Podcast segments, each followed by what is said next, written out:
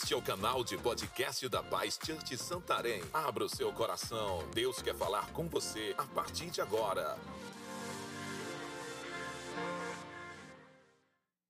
Boa noite, graça e paz. Estou aqui para trazer para sua vida uma palavra de Deus. Enquanto isso, apesar de não se poder ver as pessoas agora, as pessoas que estão atrás, temos algumas poltronas desocupadas aqui, por favor. Venha aqui, olha só, aqui tem várias poltronas vazias. Ah, venham e, por favor, tomem um lugar aí, que hoje eu só termino às dez e meia.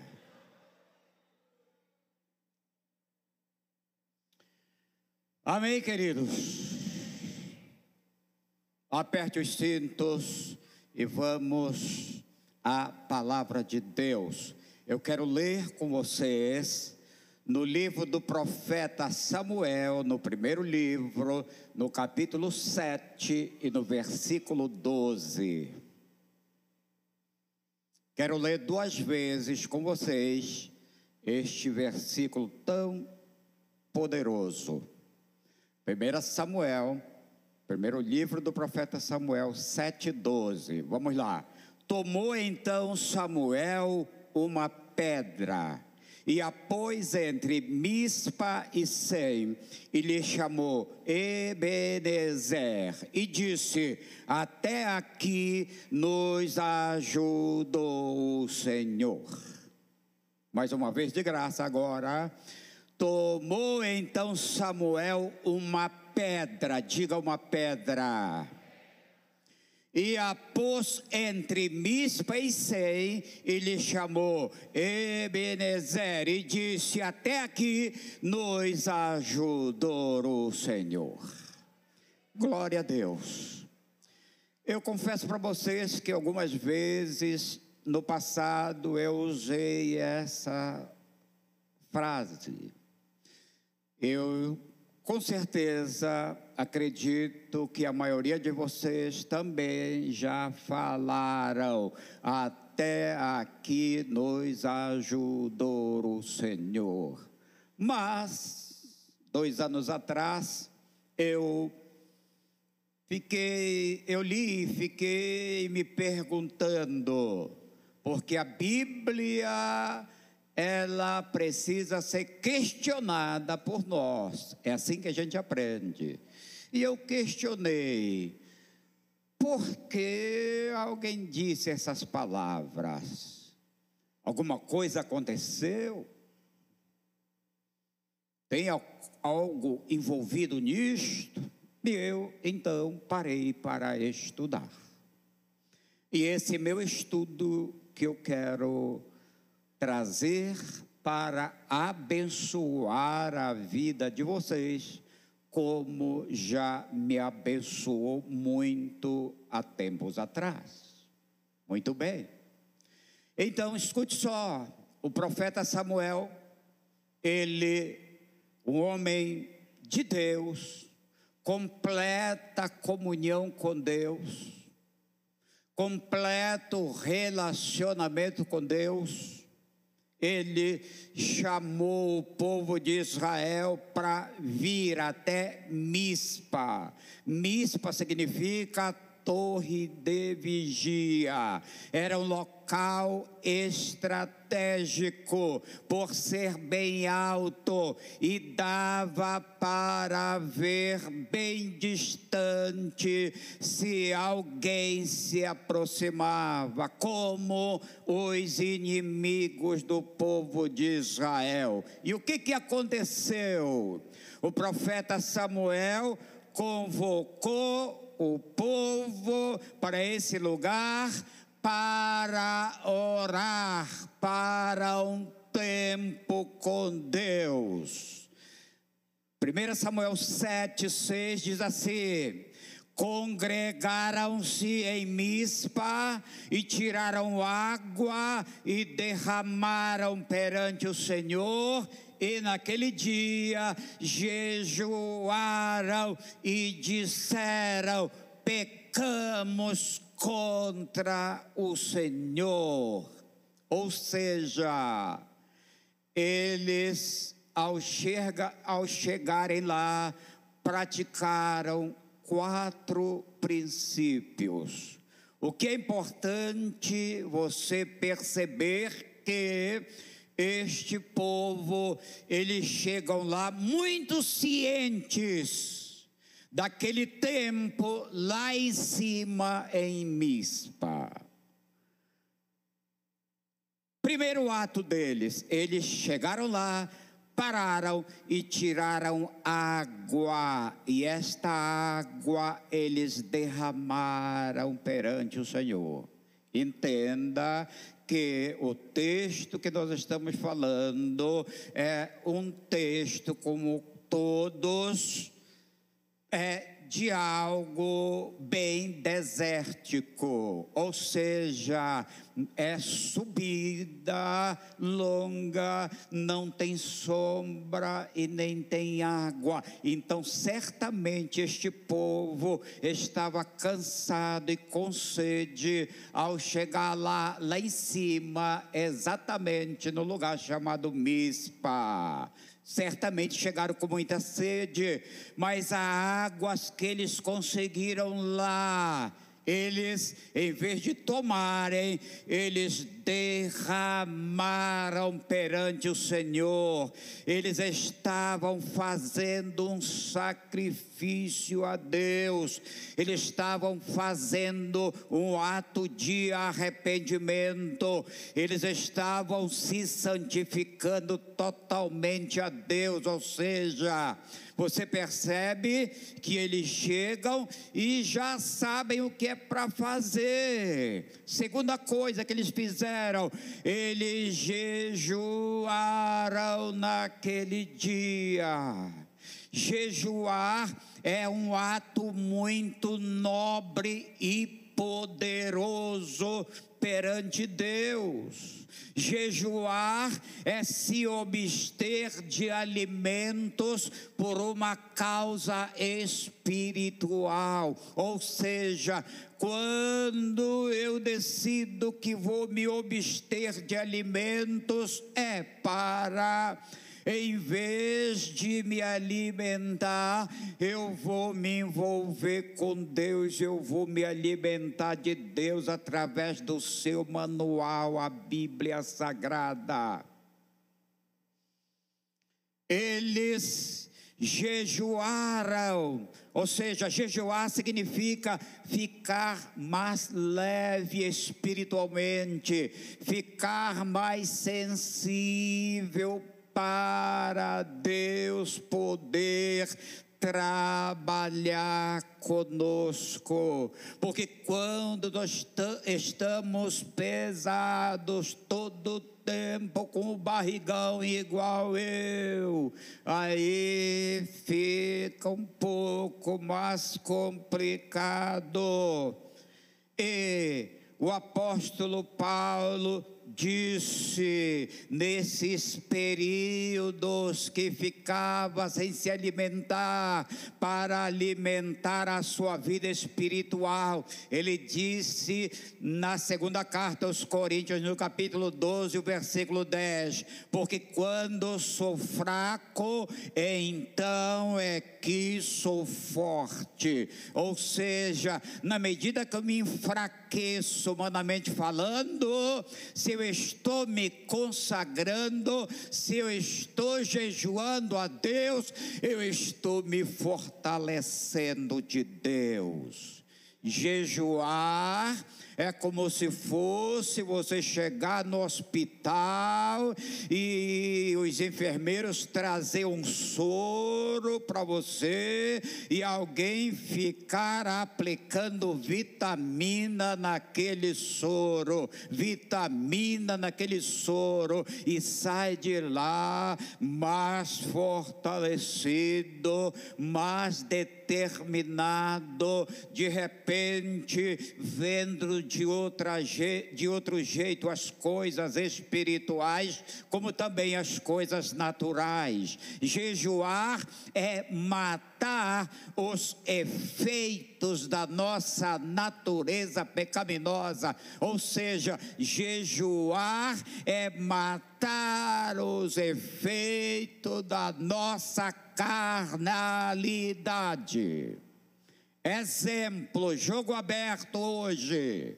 Exemplo, alguém aí anda muito tentado, não responda. Alguém aí está muito tentado, um medicamento espiritual. Tire um tempo de jejum. O jejum mata as nossas naturezas carnais que de repente estão para sair fora do controle. Tire um tempo de jejum que você vai ver quanto é necessário a gente se alimentar. Dois dias, meu irmão, você está dando um valor enorme para qualquer alimentinho e você já está meio com os olhos meio soviético e tal. Rapaz, você quer ver o, o efeito do não se alimentar? Faça isso Porém, por outro lado, a gente se abastece do espiritual, que é mais importante do que o natural. Terceiro, terceiro passo que eles tomaram, eles confessaram os seus pecados de 20 anos atrás. Olha isso eles confessaram os seus pecados, e esses pecados nem todos estavam incluídos nesses pecados, mas eles confessaram. Você vai entender mais daqui a pouquinho o que estava rolando, o que estava acontecendo. O que estava acontecendo era isso aqui, meu irmão. Primeiro livro de Samuel 5, de 1 a 2. Os filisteus tomaram a arca de Deus e levaram de Ebenezer a Asdod. Tomaram os filisteus a arca de Deus e colocaram na casa de Dagon junto a este. Olha só, os inimigos que na época eram os filisteus atacaram o povo de Israel, tomaram o que era a glória de Israel, que era a arca da aliança. E sabe por quê? 1 Samuel 4,11 foi tomada a arca de Deus e mortos os dois filhos de Eli, Ofine e Finéias. Então agora deixa eu falar com você o que, que aconteceu há 20 anos atrás. 20 anos atrás aconteceu o que acabamos de ler. Os dois sacerdotes da época, agora substituindo seu pai, eram esses dois homens, Ofine e Finéias, filhos de Eli. Porém, esses dois homens, eles viviam de fachada. Eles eram os responsáveis por trazer a presença de Deus. Eles eram responsáveis de ensinar o povo sobre Deus. Porém, eles não tinham nenhum temor de Deus. Diz a Bíblia em outro texto que eles eram considerados filhos de Belial. Filhos de Belial na Bíblia significa filhos do diabo. Então, olha só, dos caras que representavam Deus, mas só de fachada, no fundo, no fundo, eles serviam a Satanás. E Israel, quem era considerado filho de Belial, era morto porque naquele tempo do Antigo Testamento era detectou que alguém é mau, tem que eliminar para não contaminar os outros. Então o que que rolou? Esses dois homens, com a vida de fachada, estando na igreja, ensinando na igreja, tirando uma de crente, mas eles eram dois cretinos, eles avançaram para esse encontro agora, porque os filisteus decidiram vir para cima. E tem outro texto que não está aqui no meu esboço, que, nesse caso, quando os filhos de Israel estavam se preparando, eles fizeram como se fosse um peniel que a gente faz aqui. Ou seja, eles tiveram tempo para se preparar espiritualmente. Eles levaram a arca da aliança para o meio deles. Quando qualquer evento de guerra que a arca da aliança estava presente era fatal. Eles não perdiam, todas eles ganhavam, porque a arca da aliança falava da presença de Deus manifesta. E aí, o, o povo inimigo, os filisteus e seus guerreiros, começaram a escutar aquele brado de gritos, de música, aquela festa, e eles pensaram entre eles: deve ser a arca que está com eles. E o texto fala que eles começaram a dizer, os líderes começaram a dizer para os outros: o que será de nós? Quem nos livrará? Porque os deuses do povo de Israel estão com eles no arraial. O que será de nós? Porém, quando eles se encontraram, primeira coisa que aconteceu, morreu Ofine e Finéias foram os dois primeiros que estavam na frente com a arca da aliança. Os dois morreram na hora e a arca da aliança foi tomada, foi levada para um lugar dos filisteus, para o templo dos filisteus e colocado lá junto com Dagon. Meu Deus! E aí, sabe o que aconteceu? Olha o prejuízo que os caras deram. Daí, chegou a notícia para Eli lá na casa dele. Quando o moço disse: Olha, os teus dois filhos morreram na guerra. Diz a Bíblia que o sacerdote ali, já velho, estava sentado em uma cadeira e caiu para trás e quebrou o pescoço. Quem quebra o pescoço já era. E aí, a filha, ou seja, a esposa de um desses dois sacerdotes cretinos, ficou sabendo, ela estava grávida, ficou sabendo que o marido dela tinha morrido.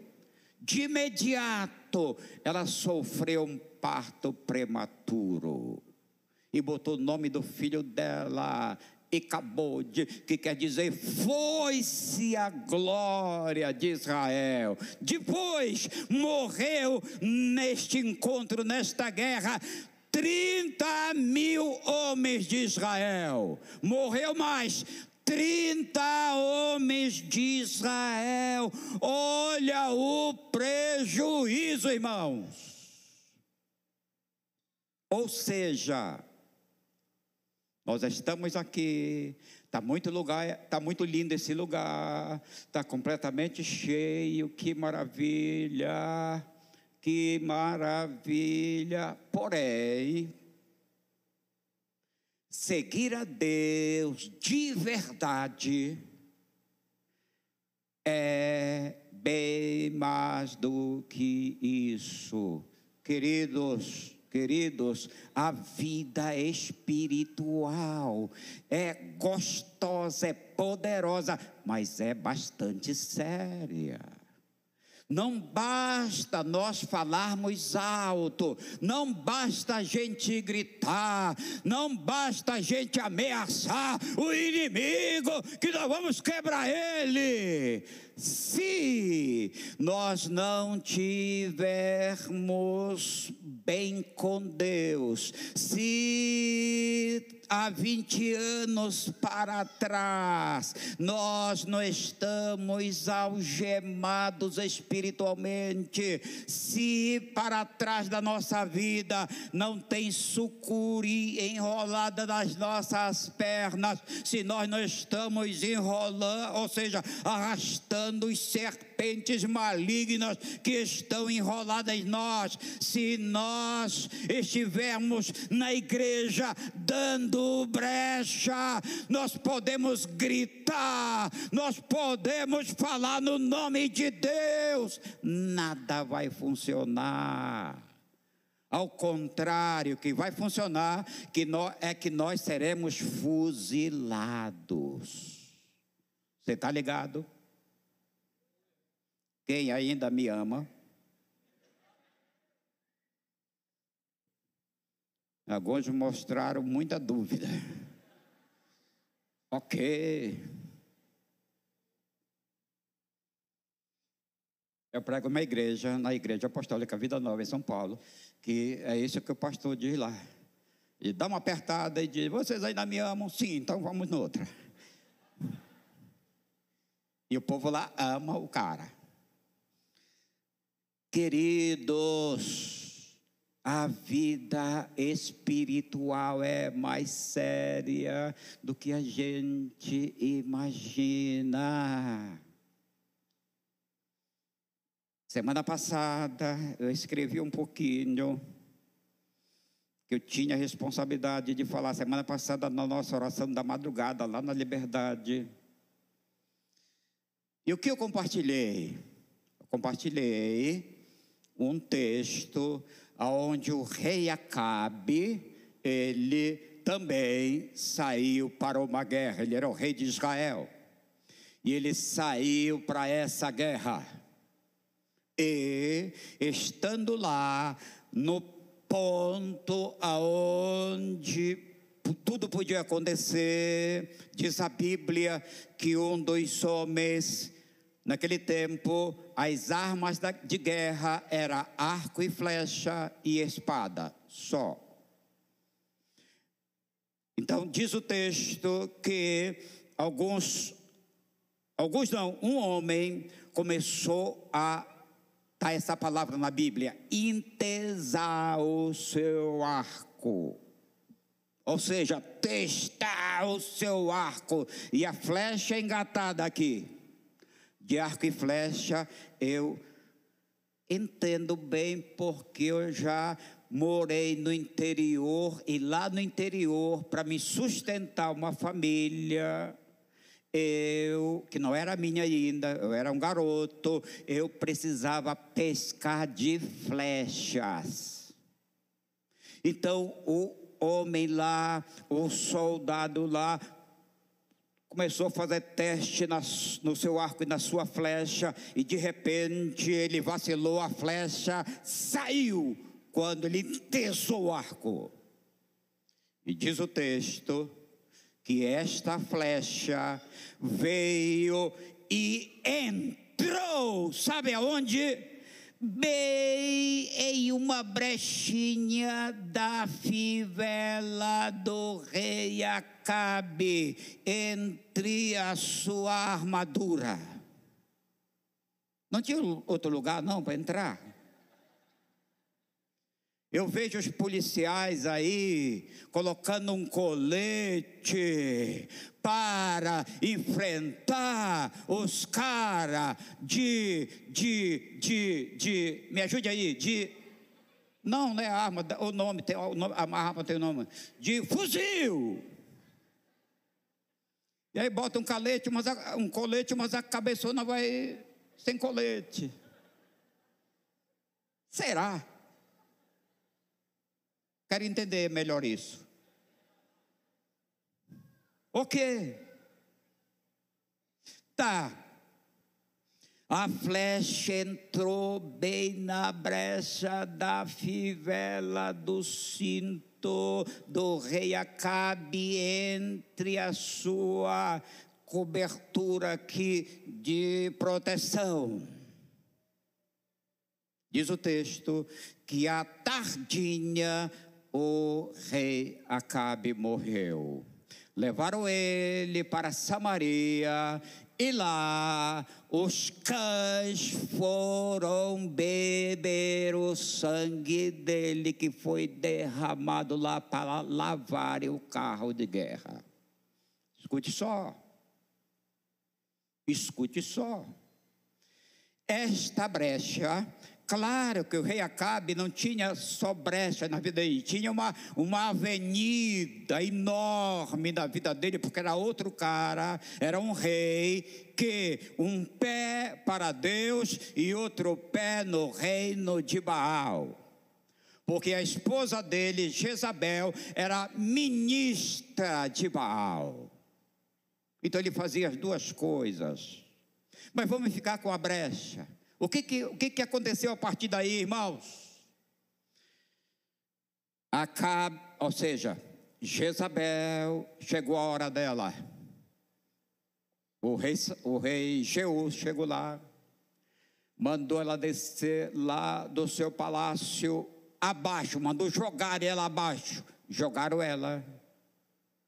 E o rei Jeú meteu seu cavalo em cima dela, pipinou ela e falou para os seus homens sepultar, porque ela era filha de rei, não rei de Israel.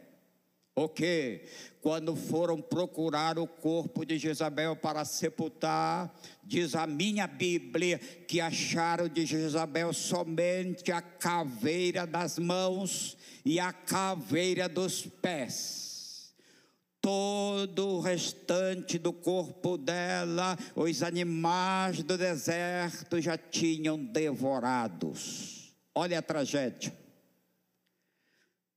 A pirâmide de derrotas continua por causa de uma brecha. Agora, o rei Jeú ficou sabendo que havia 40 pessoas bem íntimas do casal. Jeú mandou uma carta para um governador, lá onde estavam essas 40 pessoas, e disse: Eu quero receber aqui a cabeça dessas 40 pessoas, daqui até o final da semana. E o governador achou seu povo e mandou lá, e daqui um pouco lá veio as 40 cabeças para mostrar e por Jeú que a obra foi consumada com sucesso. Que desgraça! Terceiro, Jeú se empenhou e baixou um decreto em Israel que todos os ministros de Baal tinham que estar, tinham que estar como se fosse na catedral do amor de Baal em Israel. Todos os ministros de Israel, não de, de Baal, ninguém pode faltar. E Jeú armou uma para eles. Chegou lá, Jeú disse que ia fazer um sacrifício. Quando ele chega aqui, que está lotado, entupido dos ministros de Baal, ele disse para a negada: entra e mata todos. No Antigo Testamento era assim o procedimento. Não é que eu sou mau, eu tenho a cara ruim, mas o meu coração é bom para Dedé, você precisa conhecer. E deixa eu te dizer, deixa eu te dizer, eu tenho um lado duro, assim que parece, mas eu tenho outro lado palhaço total. Eu vivo de brincadeira e eu enrasco as pessoas brincando. Se eu quero falar alguma coisa, perguntar alguma coisa para alguém que eu não conheço, principalmente quando eu estou fora em Santarém, se eu vejo pessoas, porque as pessoas olham para mim e acham graça, não sei o que, que acontece. Não sei se a minha careca aqui é feia, se a minha orelha é grande, sei lá. Eu sei que o pessoal olha e conversa. E... Você acredita que no aeroporto eu já encarei umas três mulheres que estavam olhando para mim achando graça.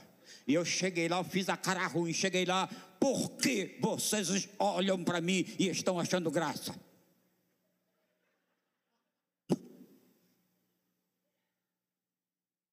Aí eu deixo um pouquinho sofrerem.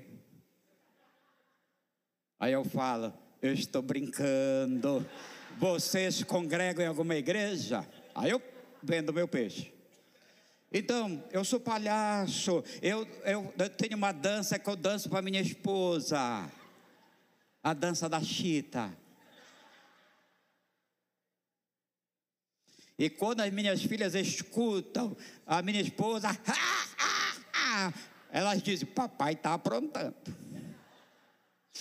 Então não sou tão mal como alguns de vocês o julgam. Tá, é brincadeira, irmãos. Onde estava meu pai? No cara lá, no rei Acabe. Então olha só, agora todos os ministros de Acabe perdem a vida. Diz a Bíblia acabou-se Israel o culto a Baal. E, quinta coisa, eles quebraram todas as paredes, quebraram o teto, quebraram todo o prédio de Baal. E mandaram fazer no lugar sagrado do templo de Baal, sabe o que? Latrinas latrinas, lá para eles, na cultura deles, é um tipo de sanitário quase igual a, na antiguidade aqui em Santarém, aquelas pedras que tinham furo assim, que lá a gente fazia os nossos tempos de força.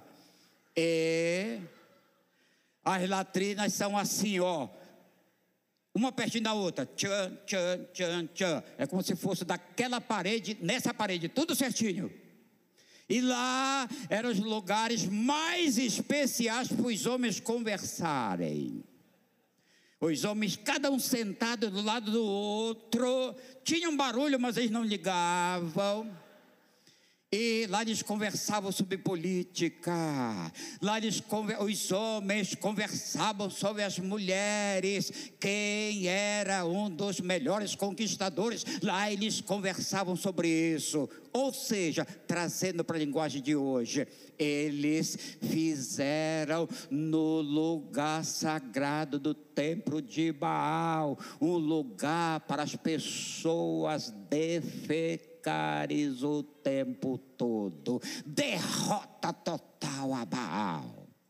Ou seja, queridos, uma brecha trouxe consequências terríveis. Por isso, ninguém pode sair daqui hoje à noite com a sua consciência ainda corroendo por causa de experiências dramáticas de 20 anos atrás na sua vida particular. Não pode sair daqui aqui ainda seguindo a Jesus, mas com um pé no mundo. Você não pode sair daqui hoje à noite dizendo que é crente, que é cristão, seguidor de Jesus, mas com algumas brechas na sua vida ainda. Não pode, meu irmão, porque de repente você se encontra em uma emergência. O que você vai dizer para Deus? em uma emergência.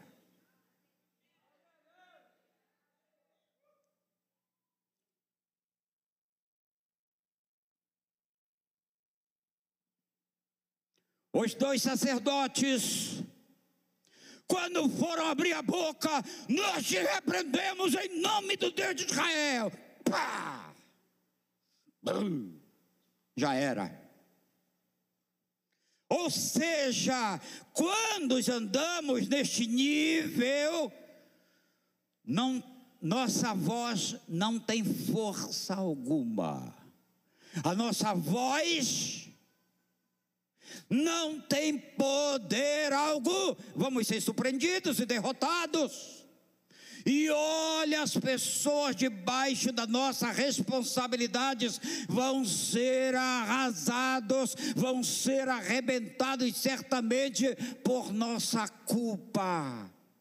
Esses dois sacerdotes de Israel, que eram filhos de Baal, mas estavam no ministério, eles trouxeram uma grande vergonha para a nação que traz o nome de Deus.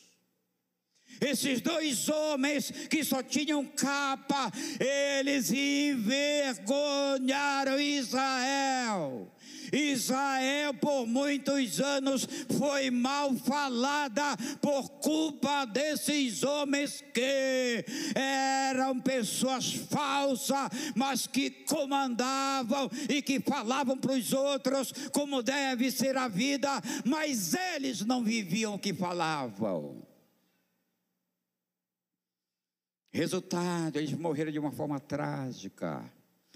30 mil homens de Israel morreram, olha o prejuízo. Então você percebe que quando este povo, agora depois de 20 anos, eles chegam em Mispa, lugar desses acontecimentos de derrota, eles já chegam ah, sacrificando a água que era para eles tomarem, eles já sacrificaram a Deus, ou seja, dizendo que a culpa na vida deles, que há algo que ainda mexe com eles até hoje, que há algo que impede de dormir em paz. Não por si mesmo, mas por causa desses seus líderes que eram irresponsáveis. Quatro, eles foram julgados pelo profeta Samuel. Profeta Samuel, um homem de Deus, de relacionamento poderoso com Deus. Julgados quer dizer que o povo que estava presente e a nação toda de Israel foi perdoada. O profeta Samuel declarou perdão para o povo de Israel, ou seja, está sarado desta brecha, desta ferida. Porém, quando os filhos de Israel ficaram sabendo que o povo de Israel está. Pera lá. Quando os filisteus ficaram sabendo que o povo de Israel estava em Mispa, convocaram seus príncipes e partiram contra os filhos de Israel. E Israel ficou com muito medo e clamaram ao profeta Samuel, dizendo: Clama ao Senhor nosso Deus por nós. Então, olha só. Quando esse povo está lá, em Mispa, lá em cima, fazendo esses atos que eu já falei com você, os filisteus que moravam mais perto viram. E quando viram, se ajuntaram, avisaram pelo celular todo mundo, pelo WhatsApp, gente, tem comida ali, vamos arrebentar aquele povo outra vez. E todo mundo disse: é nós. E partiram para cima outra vez, na certeza de que, de novo, eles iam trazer um prejuízo enorme para o povo de Israel. E aí, olha o que aconteceu. O profeta Samuel clamou, ou seja, antes o povo quando viu os inimigos chegando, eles clamaram para o profeta Samuel orar por eles. Ou seja, ninguém tinha fé na sua oração para Deus trazer o livramento, eles precisaram pedir para o profeta orar por eles. Ou seja, ainda havia medo, ainda havia uma ruptura do passado, todos ainda estavam amedrontados, ninguém ousava-se, ousava-se a ter uma fé viva em Deus por causa que a ferida ainda estava aberta. E aí o profeta Samuel clamou. Veja o que, que aconteceu no capítulo 7 de 1 Samuel 7,10.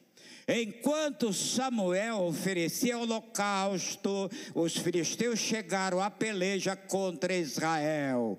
Mas trovejou o Senhor naquele dia com grande estampido sobre os filisteus e os aterrou de tal maneira que foram derrotados diante dos filhos de Israel. Agora, olha isso. Quem está na frente agora? O profeta Samuel, homem temente a Deus, homem de um relacionamento, eu diria, perfeito com Deus. Agora é diferente, não é dos falsos, é um, mas ele é verdadeiro. E quando ele estava orando, oferecendo um sacrifício a Deus, os filisteus chegaram. E antes dos filisteus atacarem, os céus se mexeu Escute só. Mas trovejou o Senhor naquele dia com grande estampido.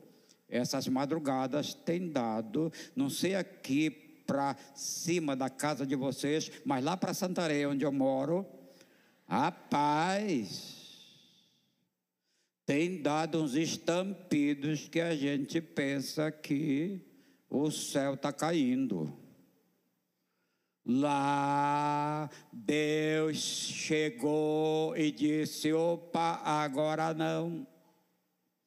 E trouxe um trovão pentecostal sobre os filisteus e os aterrou de tal maneira e foram derrotados derrotados diante dos filhos de Israel. O profeta Samuel agora coloca um ponto final nas derrotas de Israel. Olha só, agora vai virar a chave. O profeta Samuel coloca um ponto final nas derrotas de Israel com esta pedra como um memorial diante de Deus chamado Ebenezer, que significa até aqui nos ajudou o Senhor.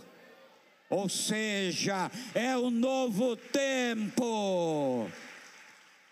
Aleluia! Deus é o nosso ajudador, Deus é o meu ajudador, Ele é o teu ajudador. Você acredita nisso? Deus é o teu ajudador. Se de fato você crê de fato e de verdade, crê igual crente. Não é um crê assim, crê.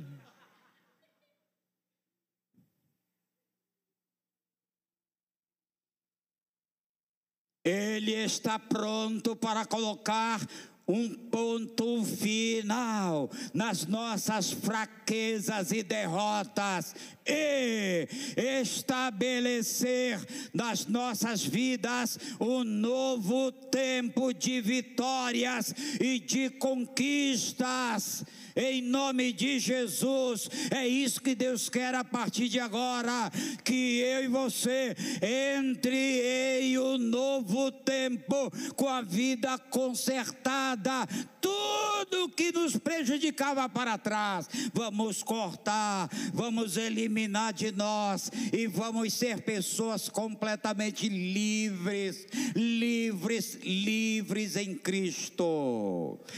Ebenezer se tornou, Ebenezer se tornou uma, uma, se tornou uma espécie de divisor de águas na história profética do profeta Samuel e da sua liderança. Dali para frente, os filisteus não mais prevaleceram contra Israel. Mas diante, mais adiante, Davi os derrotou e subjugou completamente.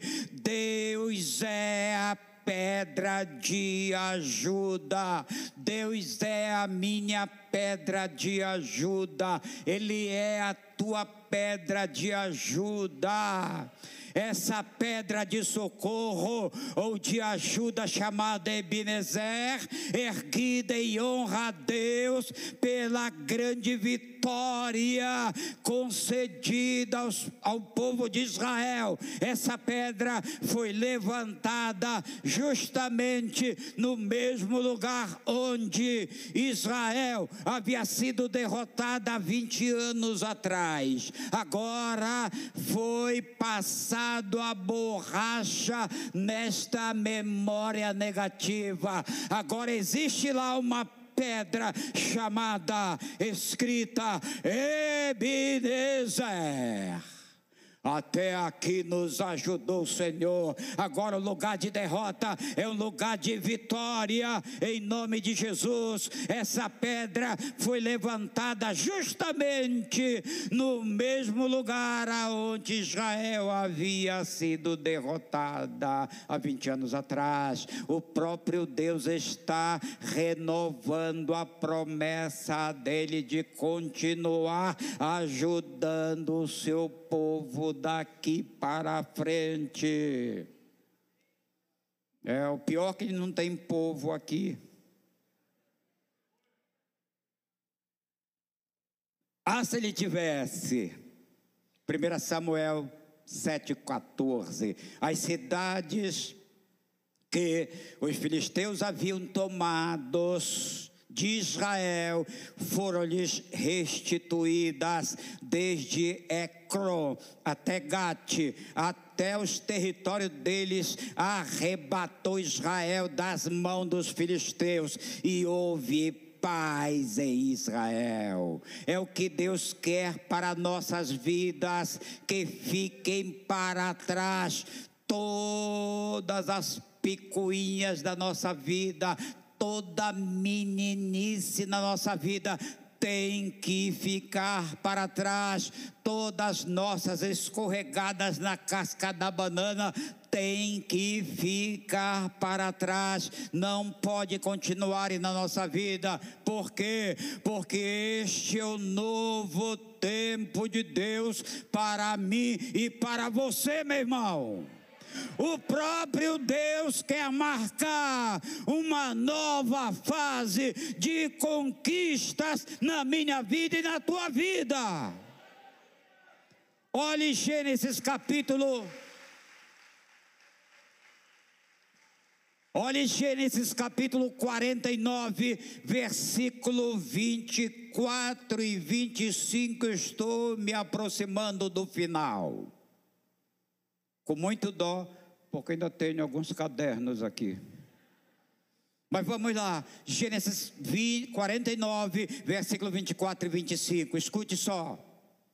E o seu arco, porém, permanece firme, e os seus braços são feitos ativos pelas mãos do poderoso de Jacó.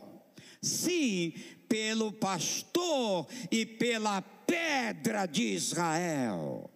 Então escute só, duas paradas que precisam ser verdade na minha vida e na tua.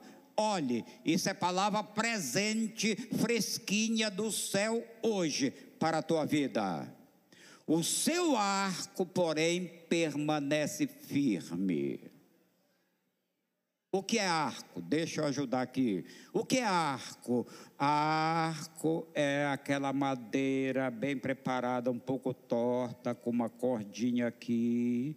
É o arco que tem o poder e autoridade de levar a flecha do caçador lá no alvo. Se esse arco não tiver força, morre de fome o caçador e a família, porque ele não vai conseguir nada. Então, esse arco tem que ser forte. Arco fala de força para levar flecha no alvo do caçador, ok? Então, Deus está dizendo para você, o seu arco permanece firme. Você ainda não entendeu bem. Deus está dizendo para você que hoje, agora, o seu arco permanece forte, com força. Você pode atirar.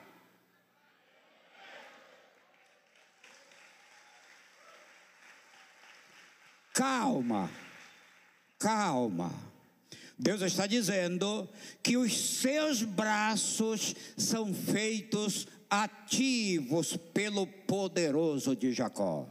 Deus está dizendo que a partir de hoje, ficando para trás as picuinhas, Ele está ativando o teu braço de força.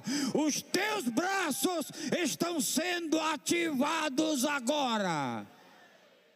Mostre esse seu braço para mim. Ó.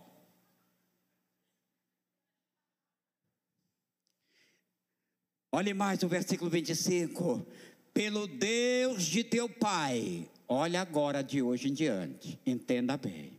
E pelo Deus de teu pai, o qual te ajudará, está no futuro o qual te ajudará, e pelo Todo-Poderoso, o qual te abençoará com as bênçãos dos altos céus, com as bênçãos das profundezas, com as bênçãos do seio da madre. Então escuta só, ele de hoje em diante te ajudará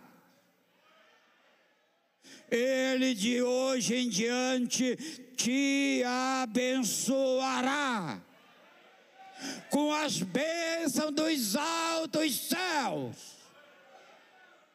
Meu irmão, não era só isso, era para você ter, era para você estar quebrando todas essas poltronas. Queridos, esta é a vontade de Deus para minha vida e para tua vida. Que a gente elimine da nossa vida todas essas memórias doloridas e deixe para trás tudo que nos impede, nos atrapalha de andar com Deus todos os dias, 24 horas. Olha mais, olha mais. O profeta colocou uma pedra lá e deu o nome. Falando em pedra, eu tenho muito para compartilhar, mas fica lá para a Praça de Ouro na Nova Jerusalém. De repente eu apareço lá com esses bolsos. Escute só, queridos. Deus é a pedra espiritual que sempre acompanhou seu povo no deserto. Entenda só aí, o povo no deserto, quando a coisa estava braba, quando o povo estava com muita sede, não tinha jeito, quando os animais estavam para morrer de sede, que não tinha jeito, Deus falava com Moisés: vai até a pedra, vai até a rocha, fala com ela, ou dá um toque nela, e da pedra sai a água para alimentar três mil e quinhentas, três, não, três mil e quinhentas não, muito mais. Pessoas e um montão de animais que estavam com ele. E aí, escute só, escute só o que o Novo Testamento fala na primeira carta de Paulo aos Coríntios 10, 4. Escute só. E beberam da mesma fonte espiritual, porque bebiam uma pedra espiritual. O povo bebia uma pedra espiritual e os seguia, e a pedra era Cristo. E a pedra era Cristo. Aleluia, aleluia. E para encerrar, 1 Samuel 17, 49.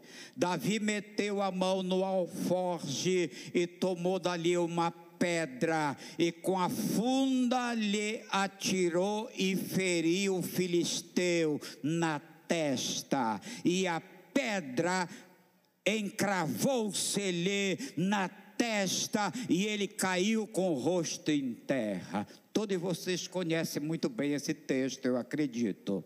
Então, o menino Davi, o adolescente Davi, quando viu o gigante muito para frente, falando mal de Deus, ele entrou em ação e meteu a mão no seu alforge e tirou uma pedra e colocou na sua baladeira e soltou. Diz a Bíblia que a pedra foi de encontro a testa do gigante e ele caiu com o rosto em terra.